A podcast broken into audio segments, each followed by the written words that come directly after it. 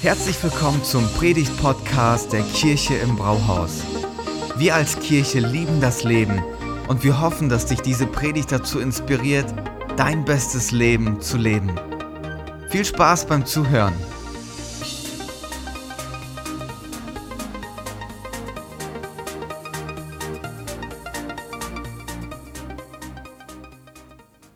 Weihnachten neu erleben. Wir starten heute ganz offiziell in die Weihnachtszeit. Und das ist eine richtig schöne Zeit. Bei uns zu Hause steht seit Dienstagabend schon der Tannebaum, schön geschmückt. Wir sind richtig früh dran, aber wir genießen es einfach. Und schreibt ja keiner vor, wann wir den aufstellen. Weihnachtszeit ist schön. Wir freuen uns darauf. Und wir starten auch gemeinsam rein in diese Reihe, um zu entdecken, was hat es eigentlich mit Weihnachten auf sich? Ist das ein Fest, das nur am 24. Dezember seine Bedeutung hat? Oder ist da viel mehr dahinter? Und deswegen wollen wir heute beim Start unserer Themenreihe mal das gesamte Bild anschauen. Wie passt Weihnachten in das gesamte große Bild rein, in die gesamte Geschichte? Und da wollen wir uns mal ein bisschen reinzoomen. Was uns helfen wird in den nächsten Wochen ist dieses Buch. Das gibt uns auch für die ganzen Sonntage die Impulse, damit wir auf einer Linie unterwegs sind und es wird uns helfen, die Impulse zu entfalten. Und viele von euch haben ja dieses Buch gekauft. 300 Bücher hat die Kirche im Brauhaus bestellt und die geht an Freunde, Nachbarn und Arbeitskollegen und das ist richtig gut. Ähm, ich habe ja intensiv in den ersten Kapiteln gearbeitet, um diese Predigt zusammenzustellen. Man kann sich richtig darauf freuen, was die nächsten Tage alles passiert. Okay, soweit mal zum Start. Wer von euch hat als Kind auch richtig gerne Stille Post gespielt? Wer hat das auch so gern gemacht wie ich? Stille Post war einfach der Knaller, weil man sich am Ende auf den Boden geschmissen hat vor Lachen, was da an Sätze rauskam. Und ähm, ein Beispiel, Thomas braucht ein blaues Auto, da kommt am Ende raus, Thomas raucht ein blaues Auge.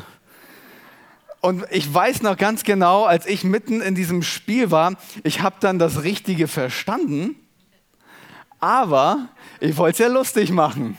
Also habe ich es ein bisschen verändert und der Nachbar neben hat sich das Gleiche gedacht. Und dann passieren halt solche Geschichten, die da entstehen. Und wenn wir über Weihnachten nachdenken, dann ist das Ergebnis ein ähnliches. Über die Jahre hat sich das entwickelt und was am Ende entstanden ist, ist ein tolles Familienfest. Ein Fest mit vielen Lichtern, mit Kitsch, Geschenken und Weihnachtsmärkten, bei denen dir der kombinierte Duft aus Schmalzkuchen, Lebkuchen, Glühwein und was darf nicht fehlen, Champignons und Knoblauchsoße, alles zusammen steigt dir in die Nase und du denkst, jetzt ist Weihnachten. Jetzt ist Weihnachten. Und das ist am Ende dabei rausgekommen und wir wollen heute verstehen, dass es mehr ist als nur das. Und äh, wir wollen uns dieses große, ganze Bild anschauen. Um Weihnachten zu entdecken, müssen wir das eher so verstehen, dass wir sagen, es ist wie eine TV-Serie, die Serie der Menschheit. Eine TV-Serie oder auf Netflix ist ja immer so in verschiedenen Staffeln gegliedert und da gibt es ein paar Episoden, wo du dir denkst, so, was hat sich der Drehbuchautor da gedacht? Das kann doch nicht sein, was er da einbaut. Wie geht es jetzt weiter? Entscheidende Folgen, die da immer wieder einen Teil spielen. Und als Zuschauer ist man da irgendwie richtig mit reingenommen. Und ähm, man wird da angesprochen und man denkt sich so, boah, ich will da jetzt dranbleiben. Äh, wie wird das ausgehen und so weiter. Ich persönlich, ich schaue gern The Blacklist. Ich weiß nicht, wer von euch The Blacklist kennt. Das ist eine Serie. Im Grunde geht es darum, dass ein Schwerverbrecher sich zusammentut mit dem FBI. Und die machen einen Deal, dass der Schwerverbrecher dem FBI hilft, andere Verbrecher zu fangen. Und ähm, natürlich ist er nicht ganz selbstlos. Der hat eine Agenda, der will sein Imperium weiter aufbauen. Dann gibt es noch andere Geschichten mit seiner angeblichen Tochter. Und also richtig verrückt, da muss man sich reindenken. Und irgendwann mal denkst du dir so, jetzt habe ich verstanden, worum es da geht. Ich habe den durchschaut, den Reddington. Ich weiß, was der macht. Und dann passiert etwas, eine Episode, und du denkst so, jetzt muss ich von vorne anfangen. Und das ist so bei, bei diesen Serien, wenn man voll drin ist, und was wir machen wollen, wir wollen in die Serie der Menschheitsgeschichte eintauchen. Ähm, die Bibel erzählt diese Serie, eine Serie, die aus 66 Staffeln besteht, so könnte man das sagen, die ganzen verschiedenen Bücher, 1189 Episoden, die Kapitel insgesamt ähm, und die Sendezeit, tausende von Jahren. Warum?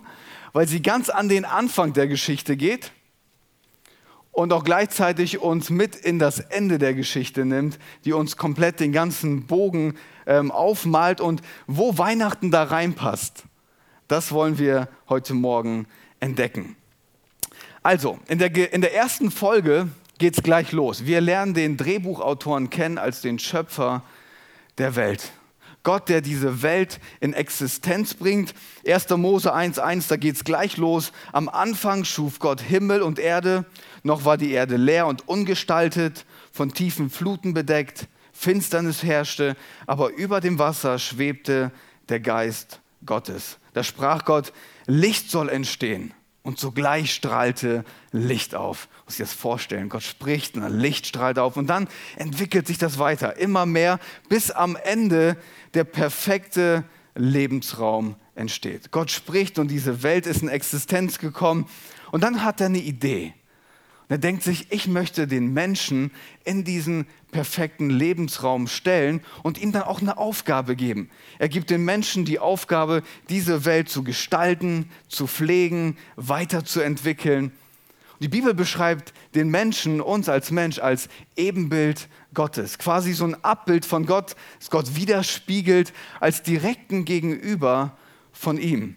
Ein, das war so seine Idee, dieser perfekte Lebensraum, er setzt die Menschen da rein und denkt sich, ich möchte ein Gegenüber haben, mit dem ich in Kontakt bin, sich beschenken kann, eine Freundschaft aufbauen, zeigen, wie ein Leben gelingt in dieser perfekten Welt.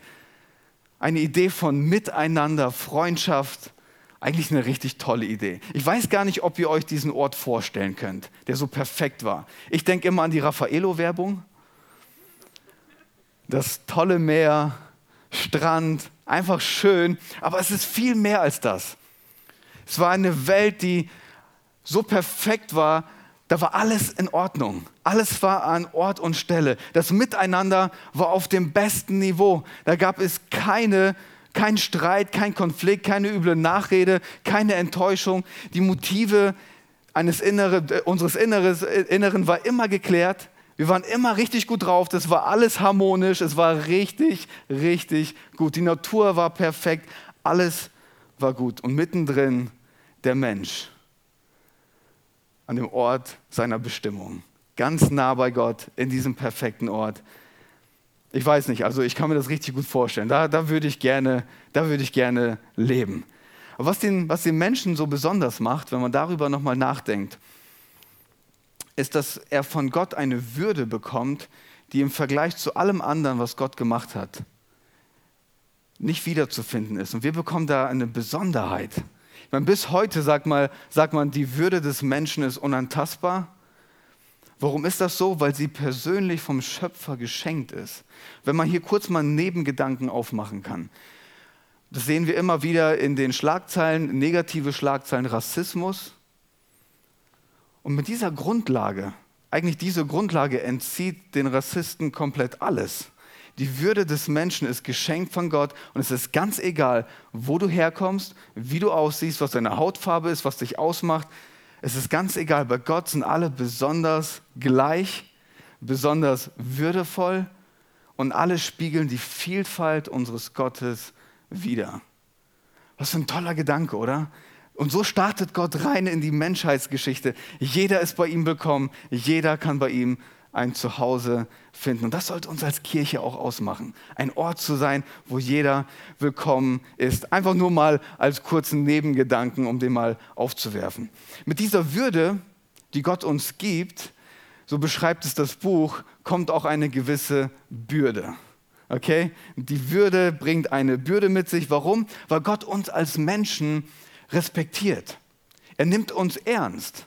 Er sagt nicht einfach so als Schöpfer, ich habe euch gemacht, also alles gut und ihr macht jetzt so, wie ich das will. Nee, ihr habt eine Würde und die Würde sagt uns, wir dürfen selber entscheiden und wir haben freie Wahl. Du und ich, wir dürfen entscheiden, wie unser Leben aussieht. Jeden Tag dürfen wir diese Entscheidungen treffen, wie sich unser Leben entwickelt. Und damit kommen wir zum ersten Wendepunkt in der großen ganzen Geschichte. Der Umgang mit dieser freien Wahl.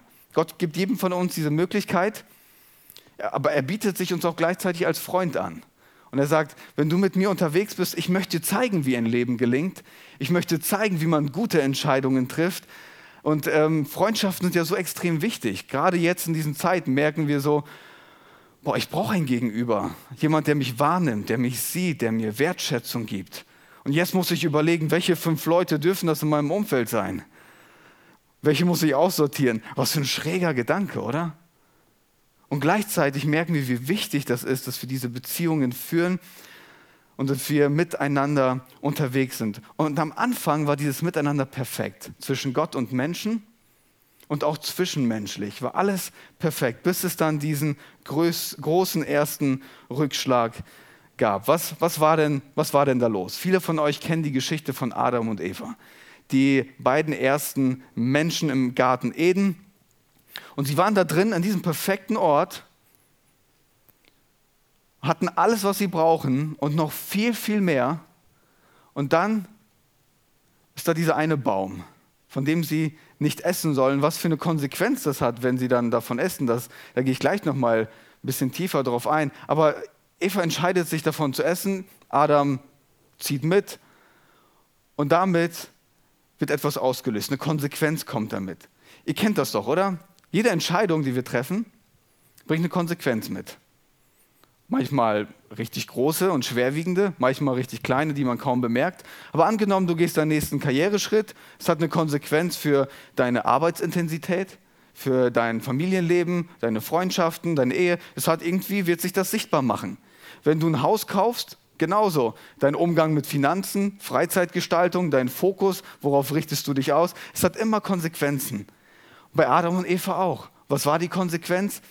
Die haben jetzt eine Last zu tragen, die jeder von uns kennt. Und die Last ist folgende. Sie müssen jetzt selber entscheiden, was gut und was schlecht ist, was gut und was böse ist. Das war jetzt die Last, die sie als Konsequenz tragen mussten. Und der Gedanke ist, Gott wollte es denen nicht vorenthalten. Er weiß einfach, was für eine schwere Last es ist, wenn wir sie tragen müssen. Ihr kennt das doch, oder? Du stehst jeden Tag vor der Wahl zwischen Gut und Böse. Während wir hier sitzen, ist irgendwo in Gifhorn, irgendwo in Deutschland, irgendwo auf der Welt eine Person, die jetzt gerade davor steht, sich zu entscheiden zwischen Gut und Böse.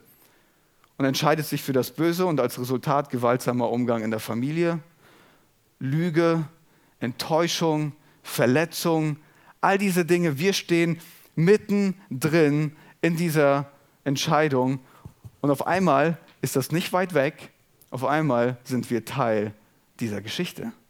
Wir sind mitten, mitten drin. Die Reaktion von Adam und Eva war folgende. Die haben sich geschämt. Die haben sich richtig geschämt, dass sie diese falsche Entscheidung getroffen haben und ähm, haben sich dann von Gott distanziert. Kennt ihr das in Freundschaften? Du machst etwas, wofür du dich schämst und deine natürliche Reaktion ist, ich muss der Person jetzt aus dem Weg gehen. Das ist ganz normal, das ist unser innerlicher Instinkt, so, boah, wenn ich die Person sehe, das ist mir peinlich, ich werde daran erinnert, die Person erinnert sich dran, ich will dieser Person aus dem Weg gehen. Eine Distanz entsteht. Und wenn Distanz entsteht, entstehen Räume für Missverständnisse. Räume, wo man Sachen rein interpretieren kann, die gar nicht da sind. Konflikte, die entstehen. Und das Gleiche übertragen auf unsere Freundschaft mit Gott, wenn dann diese Distanz entsteht. Auf einmal entsteht da ein Raum, wo du dir sagst, ja, eigentlich hat es Gott ja nie so gut mit mir gemeint. Er hat zwar diese Geschichte angefangen, aber bestimmt hatte der eine andere Agenda. Wer weiß, was der alles noch so vorte. Ist ja gar nicht so schlecht, dass ich selber das Ruder in die Hand genommen habe. Das entsteht, wenn oder das passiert, wenn eine Distanz entsteht und wir uns quasi entfernen und diese Verbindung nicht mehr da ist. Diese Distanz und die Folgen werden richtig deutlich, wenn wir ein bisschen weiter in der Geschichte gehen. Die Kinder von Adam und Eva, zwei Jungs, Kain und Abel, okay? Zwei Brüder und dass es zwischen Brüdern nicht immer einfach ist, das weiß ich. Ich habe vier Brüder Und da muss man kämpfen. Wer hat hier welchen Platz? Okay? Und da sind ganz viele Faktoren, die da mitspielen. Ein Faktor, der bei Kain gespielt hat, war Neid. Er war richtig neidisch auf seinen Bruder. Und jetzt steht er vor der Wahl, wie gehe ich damit um? Gut oder böse? Und der entscheidet sich, seinen Bruder umzubringen. Ich meine, ich habe das nur mal gedacht. Aber der hat sich dafür entschieden und hat das durchgezogen und hat seinen Bruder umgebracht. Und als Folge flüchtet er von seinem Zuhause, flüchtet von seinem Ort der Bestimmung, da wo er eigentlich hingehört, da wo er zu Hause ist, da wo er ist und alles hat, was er braucht. Von diesem Ort flüchtet er. Und man könnte von außen als Zuschauer dieser Serie sagen, hey, was machst du da? Kennt ihr diese Leute, die eine TV-Serie nicht nur gucken, sie leben diese Serie? Die sitzen davor und sind quasi ein Teil davon kein, was machst du da? Am liebsten auf die Schulter klopfen und sagen, dreh dich um, du wirst zu Hause erwartet. Die, die Sache wird sich klären, geh zurück nach Hause, wo willst du hin? Aber der Grund, warum wir das ganz oft nicht verstehen, ist, wir sind Teil der Geschichte und unsere Reaktion ist ganz oft die gleiche. Wir distanzieren uns durch unsere Entscheidungen auch immer wieder von Gott und machen uns auf dem Weg weg von unserer Bestimmung. Bei Gott zu sein bedeutet am Ort unserer Bestimmung zu sein dort, wo wir hingehören, dort, wo wir bekommen, was wir brauchen, dort, wo unser Herz aufgefüllt wird mit dem, was es wirklich braucht. Und wir sind irgendwie ein Teil von dieser ganzen Geschichte, die so verrückt ist, weil wir immer wieder die falsche Entscheidung treffen. Und dann schauen wir in unserer Welt und denken so, boah, warum ist da so viel Krieg? Warum ist da so viel Konflikt? Warum gibt es so, ähm, warum verliert ähm, die Wirtschaft so ein Gleichgewicht, eine Ungerechtigkeit und so weiter? Und da merken wir eigentlich, wenn wir auf den Grund der Sache gehen, dass Ungerechtigkeit zum Beispiel kein globales Problem ist, sondern ein Herzensproblem mit globaler Auswirkung. Und das ist ein Riesenunterschied. Es beginnt bei mir, es beginnt bei jedem von uns und es hat Auswirkungen in unserem Umfeld. Und je nachdem, wie viel Einfluss du hast, hat es eine Auswirkung, ähm, die schwerwiegend sind oder auch einfach nur Familien auseinanderbringen oder wie auch immer. Es beginnt immer bei uns. Unser Herz ist korrupt geworden und wir können gar nicht mehr richtig gut entscheiden. Ich meine, so ein Wendepunkt in der Geschichte der Menschheit ist schon ziemlich krass. Ne? Ich meine, Adam und Eva, ihr hättet es besser wissen sollen. Aber die haben eigentlich nur stellvertretend für uns diese Entscheidung getroffen, weil jeder von uns mit dieser Haltung unterwegs ist. Und im Grunde sagen wir dem Autor der Geschichte, ich weiß besser, wie die Geschichte geht. Ich schreibe sie besser als du. Ich will selber bestimmen, wie die Geschichte ausgeht. Kennt ihr das, wenn ihr Kinder habt? Das habe ich bei meinen Neffen und Nichten gesehen. Meiner ist noch nicht so weit. Wenn, wenn die am Tisch sitzen und die kriegen einen grünen Becher. Und dann geht die Diskussion los. Ich will aber einen blauen Becher. Ich will selber bestimmen, welcher Becher das ist. Ich will selber bestimmen, aus welchem Becher ich trinke. Das ist die gleiche Haltung, die wir dann auch zum Ausdruck bringen. Aber ich bin so froh, dass das nicht der einzige Wendepunkt in der Geschichte der Menschheit ist. Es gibt noch einen anderen Wendepunkt und da kommen wir jetzt drauf zu sprechen. Gott beendet die Serie nicht. Ich habe von einer Serie gehört, wo das sich Staffel für Staffel entwickelt hat und irgendwann mal hat der Autor gesagt, so, boah, jetzt reicht's, wir machen hier einen Cut. Es ist nicht so, wie ich mir das erhofft habe. Aber Gott ist nicht so. Was Gott macht, ist, er baut einen weiteren Wendepunkt ein und der kommt mit Weihnachten. Die Menschheit ist sich nicht selber ausgeliefert. Was passiert an Weihnachten? Der Drehbuchautor schreibt sich selber in die Geschichte. Er wird Teil der Geschichte. Und dieser Gedanke ist revolutionär. Jesus kommt auf diese Welt, durch Jesus schreibt sich Gott selber rein in diese Geschichte und wird einer von uns. Es war die ganze Zeit sein tiefer Wunsch, diese Distanz, die entstanden ist, zu überbrücken. Und das haben wir selber nicht mehr hingekriegt. Also muss er sich sagen, okay, ich, ich, wir brauchen da einen Wendepunkt. Ich mache mich auf und ich werde Teil dieser Geschichte. Dieses Baby im, im Stall ist kein romantischer Weihnachtsgedanke. Das ist Gottes Sprachrohr zu uns, uns zu sagen, ich werde einer von euch. Ich werde hilflos daliegen, ich werde angewiesen sein auf Hilfe von außen, ich werde irgendwann mal vor dieser Wahl stehen zwischen gut und böse. ich will mich komplett mit euch identifizieren. Ich will Teil werden von euch. Und am Ende lebt er das Leben und lebt uns vor, das Leben, das wir eigentlich hätten leben können von Anfang an. Das war eigentlich der Ursprungsgedanke, dass wir genau so leben, aber wir haben es nicht hingekriegt.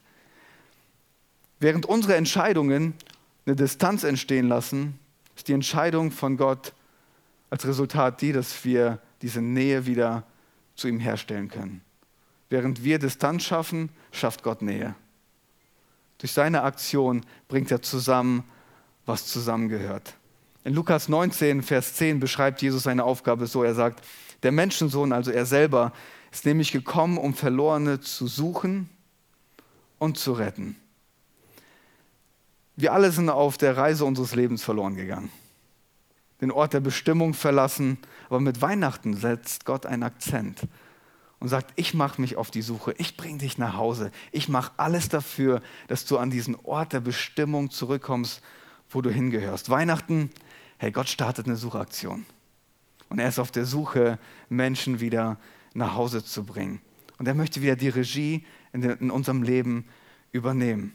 Und was dann passiert, ich weiß nicht, ob euch das schon mal aufgefallen ist, da passiert was Erstaunliches, indem er diese Aktion bringt. Als Jesus angekündigt wird von den Engeln, sagen die Friede auf Erden für die Menschen. Es gibt verschiedene Übersetzungen dafür, aber im Grunde ist der Gedanke folgender. Jesus kommt und was dann passiert, Stück für Stück möchte er diese perfekte Welt wiederherstellen. Und das ist seine, das ist seine Idee. Wie macht er das? Er beginnt beim Einzelnen weil er weiß, das Herz ist korrupt gegangen unterwegs und ich möchte das Herz heilen. Ich möchte die Verletzungen heilen. Ich möchte dem Herzen geben, was es wirklich braucht und was die Sehnsucht wirklich ist.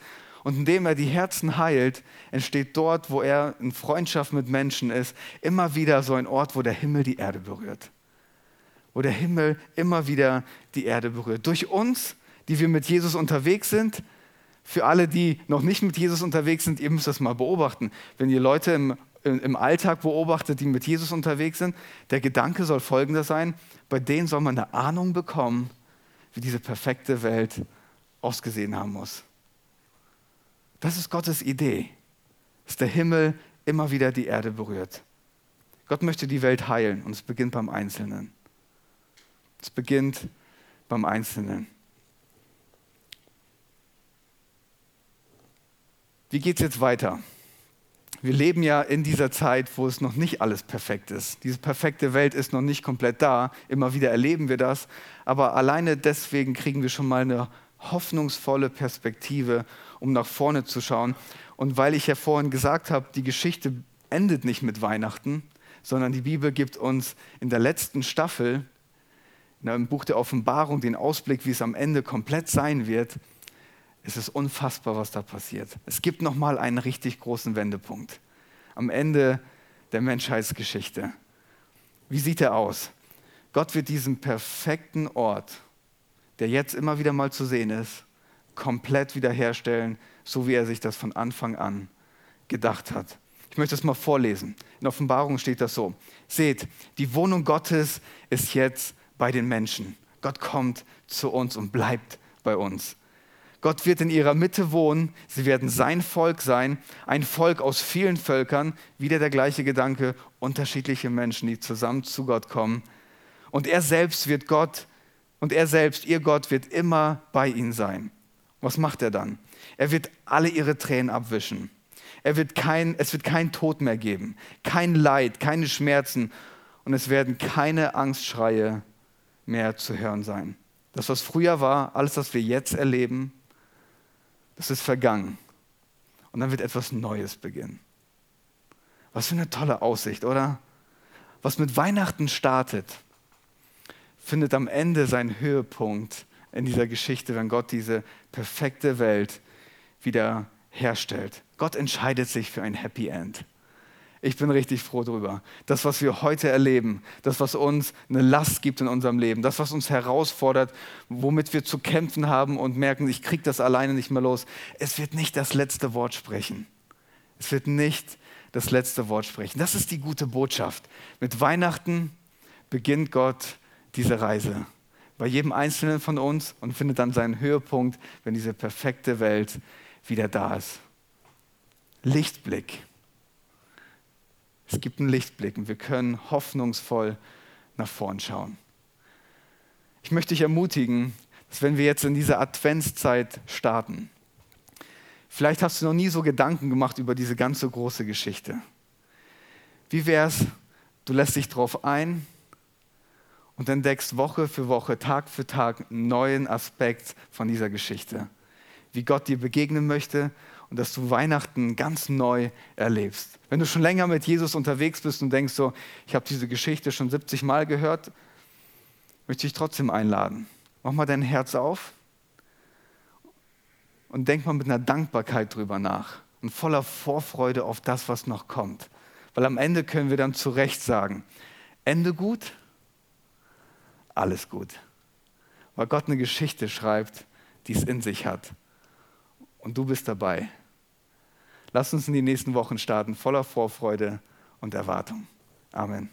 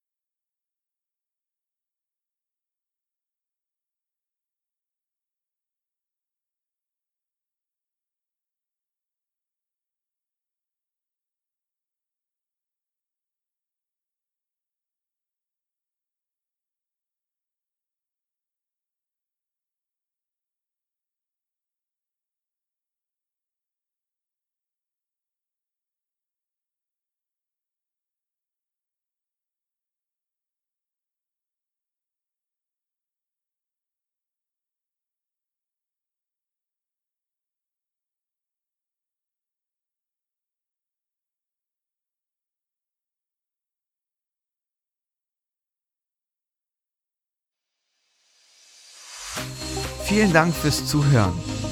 Wenn du eine Frage hast, kannst du uns gerne eine E-Mail an info at kirche-im-brauhaus.de schreiben.